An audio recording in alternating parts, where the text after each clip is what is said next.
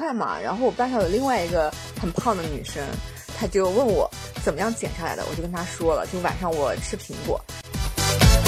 然后她听了说真的有用吗？我说真的有用。然后她说那是饭前吃还是饭后吃？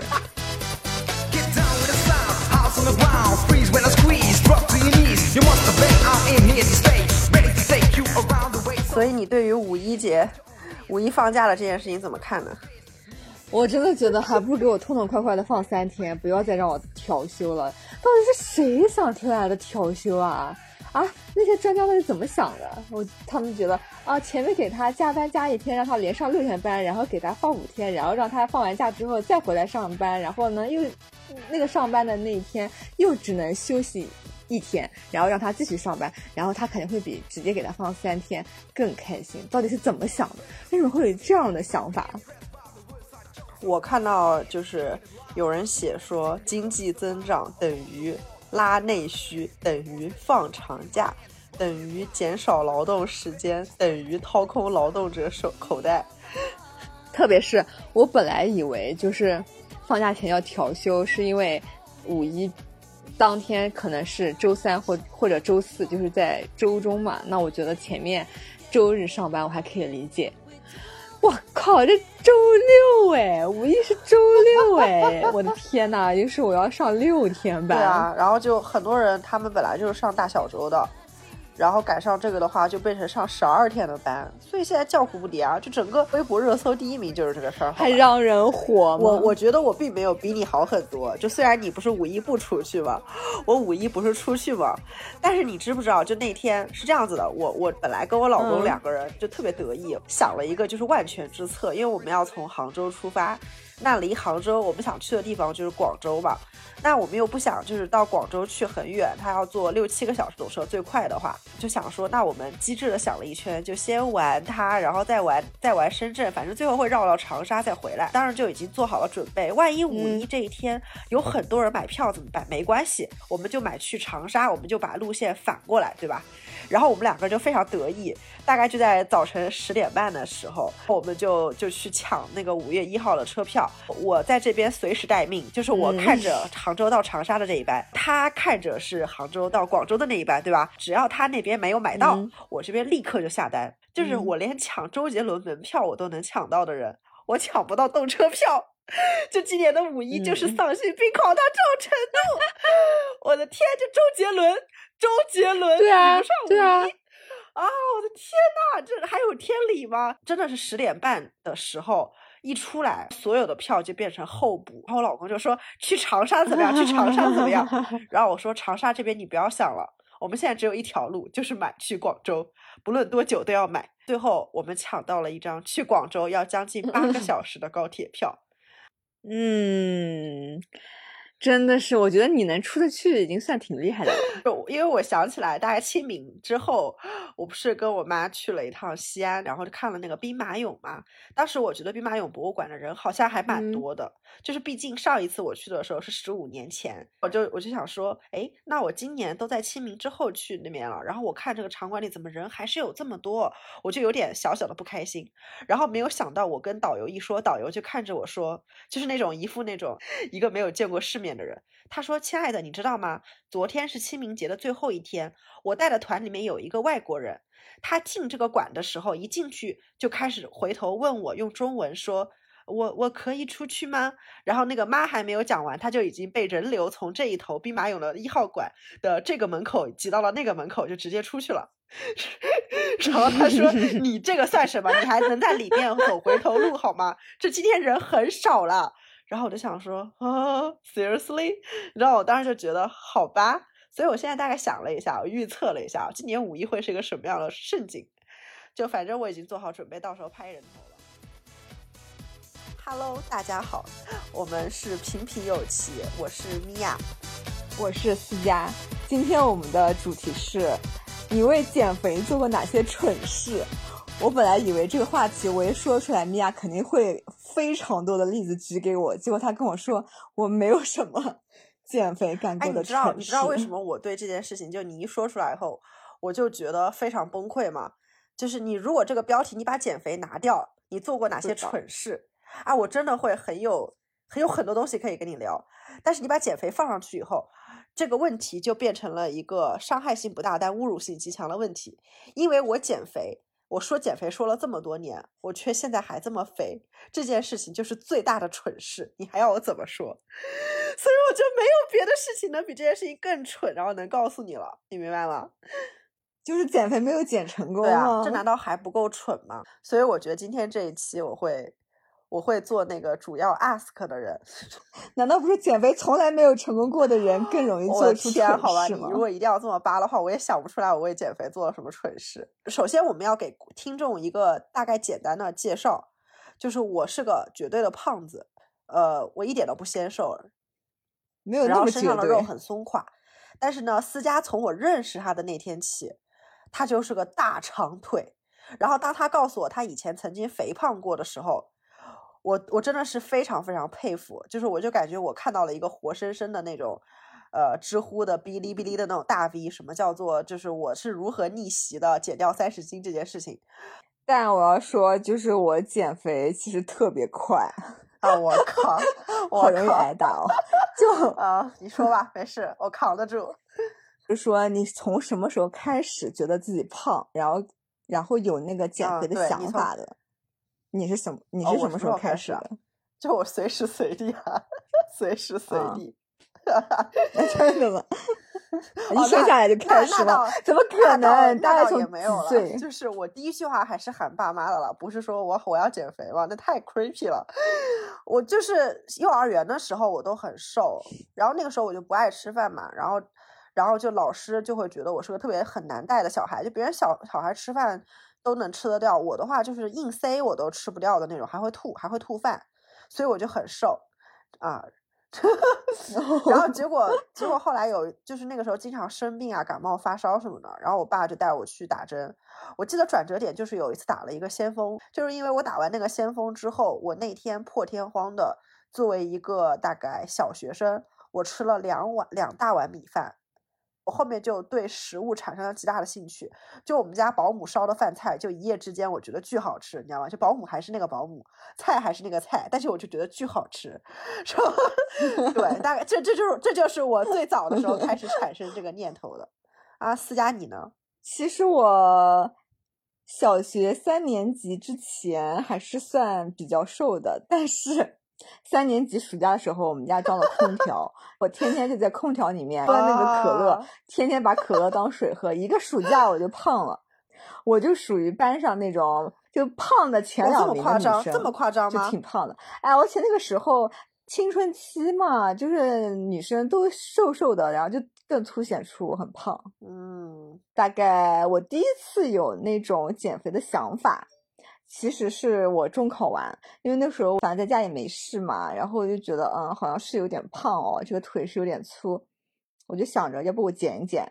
所以你你当时就是胖成那样的时候，你有觉得这呃对你的生活有什么影响吗？大部分时候没有影响啊，就初中的时候是完全没有影响，因为大家都没有开窍嘛，你感受不到那个身材给你带来的那种焦虑，就只是自己有的时候会觉得，哎呀，是不是真的有一点胖？但是大部分时候你是没有那种什么焦虑啊，想要减肥啊那种感觉的，该吃吃，该喝喝，特别开心。我真的特别怀念那段时时光。然后等上了高中，我就觉得其实男生女生就是对于美，然后对于长得好看和不好看的人，就是会有那种很明显的区别对待，大家就所谓的开窍了吧？我觉得。然后那个时候开始，就会有很多男生开始嘲笑你的身材。那个时候我就会真的觉得很难过。然后我我为什么会想到？然后我为什么会想到你为减肥做了哪些蠢事？因为我真的可以说一说我做了哪些蠢事。我我初中的时候其实是会有减肥的念头，但是就我又不想。费很大的力气去减肥，所以呢，我那个时候真的，我那个时候虽然没有真的去减，但是我买了很多杂志，有什么叫什么瘦美人，什么叉叉美人，就是这样，就教你怎么减肥的。虽然我从没有实践过，但是我理论知识非常的丰富。我我印象比较深的一个蠢事，就是我中考完，我不是说我开始准备减肥了吗？就是我第一次开始实践减肥这件事情。就是我看到有一个，就是说你不用动，就是在大热天，你把自己的腿用那个保鲜膜裹起来，然后它就会流汗，然后你的腿就会细，然后觉得哇，这个也太好了吧，都不用运动，也不用节食，你就可以瘦。这不就是我梦想中的减肥方法吗？我就真的我就把那个保鲜膜裹了非常紧实，然后就躺着，然后躺着躺着我就觉得我的腿好痒哦，然后我赶紧把保鲜膜取了，然后发现我的腿红了一片，然后长了好多小红疙瘩，我就觉得好痒，就想说我怎么了？然后我就特别担心，然后就跟我妈说，让我妈带我去皮肤科看看。我说我肯定是出问题了，然后我妈说，但是你去了要怎么跟医生解释呢？说因为你用保鲜膜把腿裹起来了，所以你变成了这样吗？你好意思说吗？然后我就觉得这个也太蠢了。哎呦，我觉得你这个真的是非常非常牛批。然后我的那个事情，我觉得没有你这个傻 叉。我感觉哦，就听起来，就是我高高中，我高中的时候，因为以前大概就是，我记得好像上初中的时候，就我父母有的时候他们会带我一起去，呃，蒸桑拿什么的。然后后来到高中的时候，就是我就我就感觉到，就是可能蒸桑拿，他们说会瘦嘛。但是问题是我高中生，你知道学业那么忙，我总不能跟我爸妈说我要去蒸桑拿吧，而且蒸桑拿又很贵，我不总不能靠蒸桑拿去，就是去瘦这件事情，就也很难和父母去交代，对吧？然后我就想说，那有什么办法能够让我快速的，就是瘦下来，然后又能流汗？我后来就觉得，哎，不是正好就是那个那个南京的天很热吧？然后每次上体育课的时候，我本我本身就是一个体质不太好的。一个学生，就是我军训的时候，我经常流汗流到会吓到教官，他就会让我单独去旁边乘凉。这种，就是我从初中的时候就有这种优待。但当时我就觉得，哎，为什么要这样？就是我既然上体育课，然后大夏天站在下面就可以瘦，那我想了一个非常，就是我想了一个特别自以为是的方法，就是我就让自己站在那个太阳下曝晒，阳光浴和晒太阳。然后好死不死，那天我大姨妈，你知道吗？我大姨妈，然后呢？我早餐好像也没有吃够，然后我就体育课很早就跑到那个外面去，就站在那个阳光底下，就当时你知道，就是感觉站成了一座丰碑，你知道吗？但反正那个丰碑最后是倒了，然后。就是反正就眼前一黑，然后同学就开始叫我，就开始掐人中干嘛了，然后送到医务室，然后开始乘凉，然后喝酸梅汁什么的，还说我不要喝酸梅汁会胖，然后他们觉得我疯了，你知道吗？就是就是反正当时特别抓马，但是我能想到比较蠢的就这个事情了。啊，那确实也蛮蠢的，我觉得我们俩不相上下，但是我那个好歹也是有实 有理论支持的，好吧？我只是。急功近利了。然后我还做过一件事情，我不觉得那个很蠢的，我只是觉得那件事情，我现在想起来我都觉得很丢脸。就是，呃，我上班了以后，面试我的那个大领导。他后来就跟别人聊到我的时候，就说这个小姑娘蛮不错的，就是胖了。其实呢，照理说我应该就是觉得还好，他总不至于说这个小姑娘蛮好的，就是做事情慢了点或者什么的，对吧？就是我考评还是可以的。但是他说我胖了这件事情，对于我来说特别不能忍，我就想说那不行，就是我我得减肥，然后我就报名了，真的就是花了，真的是花了智商税，我当时交了两千块钱。加了一个微信群，微信群的教练呢，他的头像是一个八块腹肌，然后他天天在群里面给你发食谱，你交了钱的时候他就发给你食谱，他让你每天打卡，我就成了办公室的一个笑话。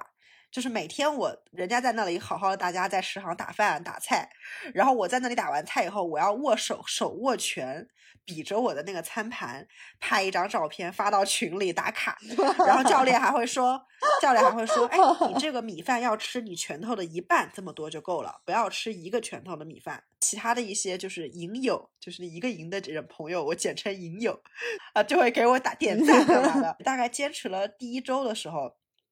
我觉得好像还没有那么困难，因为毕竟就是我运动这个事情，他只要说你打卡了就行，所以有的时候偷工减料啊什么的，就是也没有觉得好像很难过。但是事情的转机发生在第二周，就第二周的周五，你知道，就是我感觉我的意志力已经到了最低点。那天晚上又跟同事一起去看了看了一部电影。看完了之后，几个同事就说我们都没有吃饭，我们一起去吃饭嘛。然后大家就点了水煮鱼，那个店家就放了一盆饭在我们那边，因为大概我们是那家店最后一个顾客了。然后我的教练这个时候就在微信里。他发现我今天没有打卡，他竟然就直接私信我。妮娅，你那个什么，今天好像晚餐还没有打卡，我就跟他说晚餐没有吃，然后他就说不行啊，晚餐还是要吃一点的，我们减脂也是要认真减的。我当时就突然怒了，就没来由的一股怒火，就是那种你知道我发生了什么吗？你在这边榨取我，你又要我吃，又让我在准点吃，我一个每天工作九九六的人，我觉得我好苦啊。当时就觉得算了，既然你要我吃，是不是？那我就吃给你看。就其实我觉得当时我就是愤愤怒了，你知道吗？就是愤怒了。然后结果那天你知道我干了件什么事情吗？就是我在众目睽睽之下，就大家可以想象一下，就是那种餐厅的小碗，但是我吃了五碗半的饭，五碗半，嗯，然后晚 上十点半我回到家，我就干了一件更冲动的事情，我就把这个教练拉黑了，我就退群并拉黑了，太难了，因为我我我就觉得实在坚持不下去了，我就觉得太痛苦了。我就觉得，如果我再跟教练说，我今天晚上吃了五碗半，我又会很负罪，还要去跟他解释。我觉得他对我的安慰都一点用都没有。每天拿皮尺量自己的腿围，然后自己的那个就是腹围，量自己的臂围，这件事情让我看来也非常 ridiculous。我实在是坚持不下去了。所以我觉得这个事情真的就不是蠢事情，但这个事情就是我想告诫一下大家，真的不要花钱做这种特别傻的事情。你要坚持，你就自己坚持，就没有必要去天天打卡，然后干嘛的，把自己搞得压力这么大。其实，其实我我觉得真的，我我感觉我是很需要，呃，就是你给一些就是建议的，就是到底怎么样才能控制住自己的那个食欲，因为我觉得我太爱吃了。就是我，我估计是我小时候打了那两针先锋的原因，就是，就是真的，那两针先锋的作用也太大了吧？这个药效也太持久了吧？对啊，就是先锋里面是不含东西的，但我怀疑是不是原来小的时候，就我那个时候不是很多都是挂针嘛，就感冒的话就给你挂一针，挂个青霉素，挂个先锋这样，然后现在挂吊水比较少嘛，但是我就在想那个时候他是不是有可能当时给我挂的先锋里面加了激素。然后我我真的是对食物有那种渴望，对于碳水，还有对于那种重油重重辣的那种东西，我就会有那种就是非常 eagerness，就是那种渴望，就是馋。我感觉我都不是爱好吃，就是贪吃，就是馋，已经到了馋的地步。所以就像对我这样的人，是不是减肥就是天方夜谭？也不能算天方夜谭吧，但是真的很难，因为我觉得我就是。对碳水没有那么大的渴望，我对什么炸鸡什么的就一般，就所以减肥对我来说就是怎么说啊？我不太是需要真的去减肥，我就是维持 keep 住就可以了。然后我又没有那么大的欲望去吃东西，所以其实对我来说并没有特别难，毫无经验可学。但是我觉得你刚才讲那个吃苹果这个，我觉得我可以尝试一下。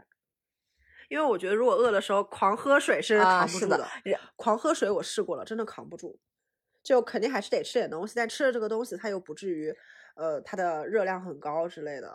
对啊，对啊。然后特别是我之前就是就是高中时候瘦的很快嘛，然后我班上有另外一个很胖的女生，她就问我怎么样减下来的，我就跟她说了，就晚上我吃苹果，然后她听了说真的有用吗？我说真的有用。然后她说那是饭前吃还是饭后吃？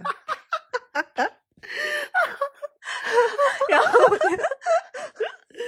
优秀，你知道吗？这一看就是，这一看就是我的同门师妹，你知道吗？那你不会觉得每天晚上饿着肚子睡觉的时候，就觉得自己一天都没有过好吗？就是作为一个人。竟然都不能够保着睡觉，不觉得自己不像生活在信息时代的小康的公民吗？不觉得对不起党和国家这几年的发展吗？我跟你说，我跟你说，我大学的时候真的减肥非常的疯狂，因为我胖过，我深知我是会胖起来的。然后大学的时候，我是对于体重、对于身材特别的看重，我就是那种。如果我，因为我每天早上起来都会上秤，如果我今天早上起来我上秤，我发现自己胖了零点一公斤，我整个人一天心情就不好，我整个人今天就毁了。我就觉得说，天呐，我又胖了，我今天胖了零点一，明天再胖零点一，那我这不就是会又变回以前那个大胖子吗？所以那个时候我就特别严格控制自己，然后就晚上如果我是饿着睡觉的，我就会觉得。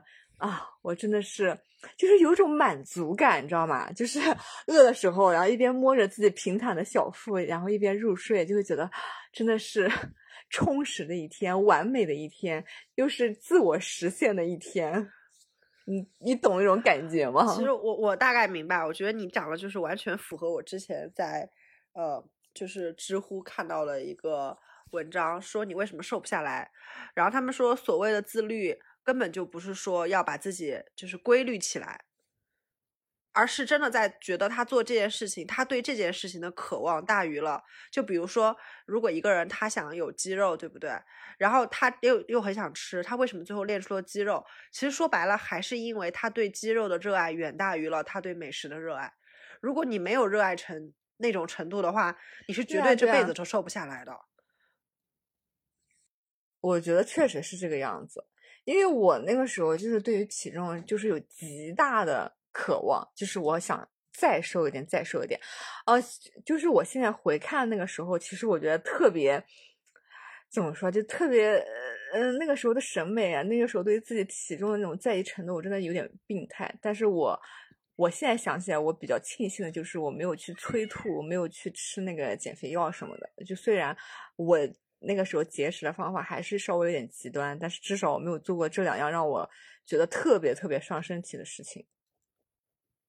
其实我对于减肥这件事情看法是比较就中庸的，就是呃，我从来没有认认真真的真的觉得自己一定要瘦到什么程度或者是怎样过。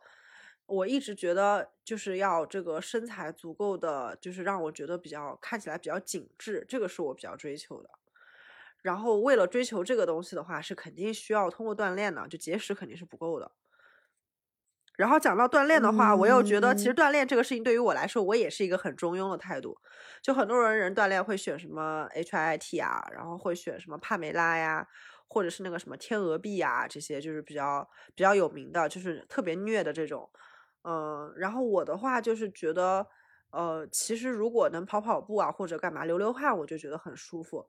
就是如果说减肥这件事情给我给我带来了什么样的启发，或者是就是什么，那我觉得恐怕就是我觉得通过我要减肥这件事儿，然后我做了很多，比如说原来不会做的事情，比如参加什么那种十公里跑呀、五公里跑呀，然后这种很大型的这种活动。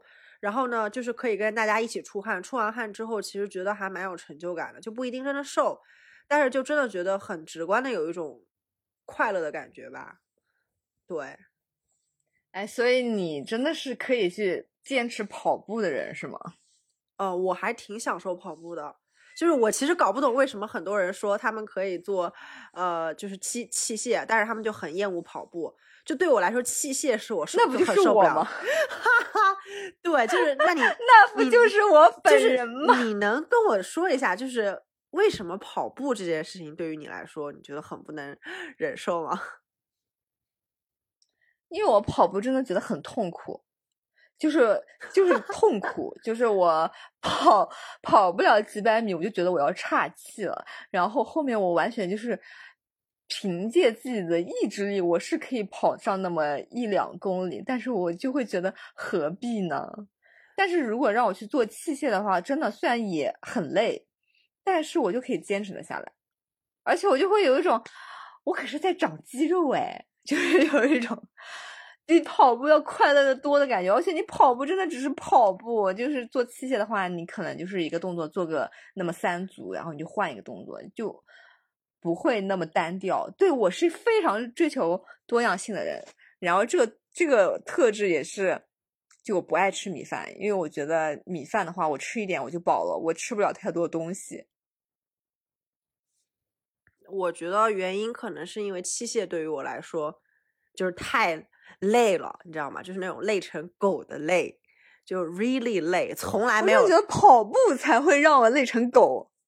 跑步的话，我跑累了，我可以走呀。我快走的时候，我也觉得我自己在瘦。但是器械一旦一组，我坚持不到最后那一秒钟或者那一个，我就会非常丧，我就会觉得这件事情对于我来说太丧气了。就是我觉得其实是一个心态的问题，就是每次做器械的时候，嗯做到后面我就真的坚持不下来，很痛苦。如果坚持下来的话，那基本上我第二天就没有办法做任何运动了。那我觉得，我觉得真的就是，还是要找到一个比较适合自己的方法。就是，就像你可以去跑步，我就不行，我一定得就是做点器械。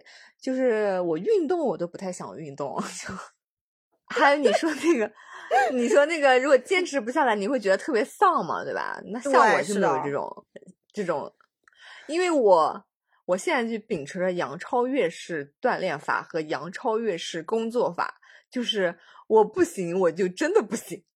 我我现在不是去锻炼的时候，我有个私教嘛，然后我有个教练，然后他有的时候就说，哎，做二十个。已经很少了，二十个，但是我真的有的时候我做到十六七个，我真的不行了，然后我就说我真的不行了，教练说坚持你可以的，我说我真的不行，教教练说你再坚持一下嘛，我说我真的坚持不下来，我就是不行，哈哈哈哈哈就就是杨超越式锻炼法，我不行就是不行，我理我名正言顺、理所当然的不行。特别是只剩下两三个的时候，你发现自己真的不行的时候，啊你就会确实是有点怀疑自己，就会觉得说，就剩下两三个，你就把这件事情完成了，但是为什么你就是做不下来呢？但是你现在我已经放平心态了，我就是不行，我就是差这么两三个。我我我我不可以，而且我不是跟你说了吗？就是上次我我这样完成的后果，就是第二天成了铁拐李，然后再之后我的肌肉就再也没有、再也没有好过，像那个时候那样。就是可能我的话，可能到第十个、第十一个的时候，就已经觉得就是天都黑了，你知道吗？就是眼眼前已经要黑了那种感觉。对，而且教练特别喜欢跟你来那么一套，就是跟你说做十五个，当你做完十五个的时候，你正准备放下，教练说来快速做五个。那个啊，时候、是的，是的，真的是欲哭无泪，你知道吗？就是我有的时候真的做到第十五个，就是人在最后做的时候，就比如说教练跟你说你要做四组，每一组十五个，然后你做到第四组，然后第十三个的时候，你就会觉得天呐，我就剩下两个了，然后你就拼尽全力做到第十五个，然后就觉得啊，我解脱了。结果这个时候突然你刚要放下，你的教练跟你说：“来，快速做五个。”你真的，我真的觉得好痛苦，好痛苦。特别是我不是那种，我我也不是那种我会我会就是提前跟教练就表现出啊我做不动了，做不动了。我真的就是会呃算一下我就是平均的这个力气的分配嘛，我就真的是做到第十五个是完全没有力气。这个时候教练跟你说再做五个的时候，我真的当场我就要哭了。我有一次我真的我练完我就蹲在地上，教练说你是哭了吗？我真的我憋了很久才把眼泪憋回去。天啊，那天啊！真的不是一个心理上的眼泪，那真的不是心理上的眼泪，那就是生理上的。我不知道那个眼泪代表着什么，反正就是有一种啊无力、屈辱，反正就是各种的情感就混杂在了那个眼泪里，真的是太累了。我特别能理解那种感觉，就是我现在就能跟你讲我现在是什么感觉。今天为了我录这个节目，真的就是就是听众朋友们，我为了录这期节目，我这一年来都没有出去跑过步，在户外。然后我今天去户外，大概连走带爬带跑，完成了 完成了五点零七公里。我晚上刷抖音的时候，刷到了一条就是那种卖腊肠的和那个四川腊肠的，还有腊肉的。就是我，因为我特别喜欢吃，所以我抖音里基本上翻开都是这个东西。我看到那条视频的时候，足足看了三遍，我就一直在咽口水，不停的咽口水，不停的咽口水，就想象那个腊肠油晶晶的腊肠，就是油而不腻、肥而不腻的腊肠，配上白米饭，那一口送到口中的感觉，我就真的就要就差点就哭出来了，就差点就哭出来了。我就在想，我为什么要这样子辛苦的做这件事情？我现在所有的情绪都都只能做让我快乐的事情，任何再需要我控制或者 focus 的事情都会让我烦躁。那你能跟我们录这期节目也挺不容易的。对，就是我也觉得挺不容易的，就实在是我真的觉得就是人的自控力啊，他们说自控力那本书也提到嘛，就是说每天，呃，就是其实一个人的那个自控力和精力是有限的，就是你你每天一早上一起来，你你其实就已经在消耗你的自控力了，你得因为你得起床，起床它是反人性的，你是想继续再睡一会儿的，然后接下来你就开始得花精力去挑选今天要穿什么衣服。他说：“为什么 Mark Zuckerberg 就是会选择买青色的那种灰色的 T 恤衫？不是因为他省钱，不是因为他抠门，是因为他想省去早晨还要花精力去选择这件事情。就是连选择都是需要耗费精力的。所以我现在感觉我已经花费了。我感觉如果我是一块电池的话，我现在每天花在节食这件事情上耗费我的精力大概已经达到百分之八十。我剩下的时间在做我其他的事情，我真的觉得。”就是真的是非常非常痛苦，你可以理解成我的血糖都在供应我其他东西，但是却一直处于饥饿状态，其实是非常难过的。真的真的，所以每个人的减肥方法真的特别不一样。对我个人感觉，其实真的是需要呃自己去摸索，因为每个人的基因还有体质相差太大了。然后有的人他可能是虚胖，然后有的人他其实是肌肉胖，就是他其实胖的。胖出来就是他身材很壮，他都是肌肉，他这个时候他可能都没有办法减，他怎么减他都瘦不下来，所以我觉得这个其实还是要去咨询相关的专业的医师，然后对自己的个体，然后去做一个非常科学的一个评判，嗯，然后我们都是要互相摸索，然后也特别特别希望就是大家能够找到自己的方法，然后如果和自己的身体和解不了，就是真的受不了。那也也原谅自己，然后和自己的心理和解。我突然灵机一动，我要立个 flag：如果我们这个节目它的粉丝最后能超过一千个人，我就立志要为了大家减到五十公斤，而且我要拍自己的拍自己的就是照片，然后发上就是发在详情里，对。OK，OK，好的，就这样，一千个粉丝，我觉得有时间让你剪一剪。然后我感觉现在在隔壁偷听我录音的老公，可能马上就要花钱去买粉了，因为可以换一个瘦一点的老婆，你知道？老你老公心想，早知道这个钱不给他买瘦脸仪了，还不如去买粉。对你为什么要提到瘦脸仪这个事情？我又感觉好伤，我好难过。就确定要在这一期讲这件事情吗？我好难过这件事情。啊，太太悲惨了，太悲惨了。那我们下期再说也可以。好的，那我们这一期就结束吧。好的，这里是这里是心情不太好。正在减肥的米娅，嗯，和不知为何就选中了这个选题的思佳，这是一个志得意满的扩一个双引号的小人，减肥成功的志得意满的人，思佳同学。OK OK OK，好，为了米娅能够成功瘦到五十公斤，请大家多多订阅。好的，我会为了对得起广大听众，然后给自己立下一个几乎是对我来说登天还难的 flag。OK，那这期就这样啦，拜拜。好了，拜拜。